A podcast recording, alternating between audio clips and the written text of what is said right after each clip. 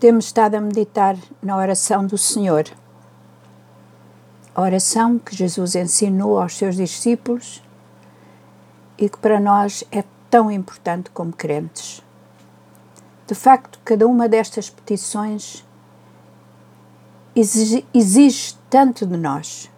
Não é apenas dizer a oração ao Senhor, é pensar qual é o nosso papel ao fazer esta prece qual é a nossa ação a tomar ao fazer esta prece. E hoje vamos falar sobre Seja feita a tua vontade, assim na terra como no céu. E é uma petição muito forte.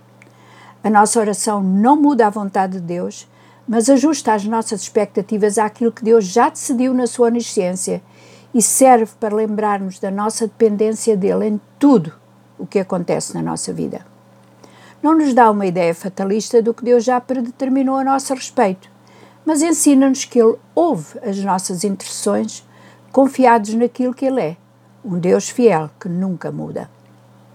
Haverá muitas coisas na nossa vida e na vida da nossa família para as quais não sabemos nem temos a solução. Casos que parecem não ter saída, decisões que sentimos não serem as mais corretas.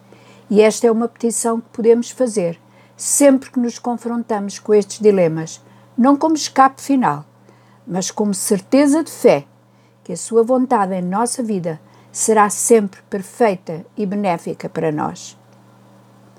É interessante reparar que a oração até aqui se voltava totalmente para Deus. O foco é o nome de Deus, o reino de Deus, a vontade de Deus. A partir de agora, a oração considera as nossas necessidades de alimento, de perdão, de orientação e de proteção. Quando oramos o pão nosso, isto deve lembrar-nos que o pão pelo qual oramos não é só nosso, mas sim o pão comum que partilhamos com os outros. A orar pelo pão que precisamos para nós e para os nossos, não estamos a informar Deus dessa necessidade. Ele sabe, ele conhece, mas é uma maneira de, diante dele, nos limitarmos àquilo que devemos e podemos pedir. Quando pedimos para cada dia, não estamos a pensar em armazenar com avareza, cobiçosamente.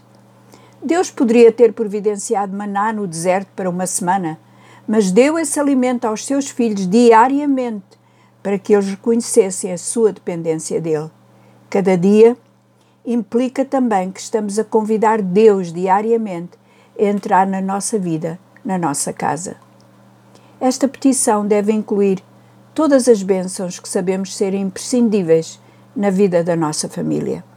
Não apenas pão, não apenas faltas físicas, mas todas as bênçãos de graça, de poder, de capacidade, de cura, de inteligência, de amor, de obediência a Deus. Tudo isto são bênçãos de Deus. Tudo isso precisamos para cada dia.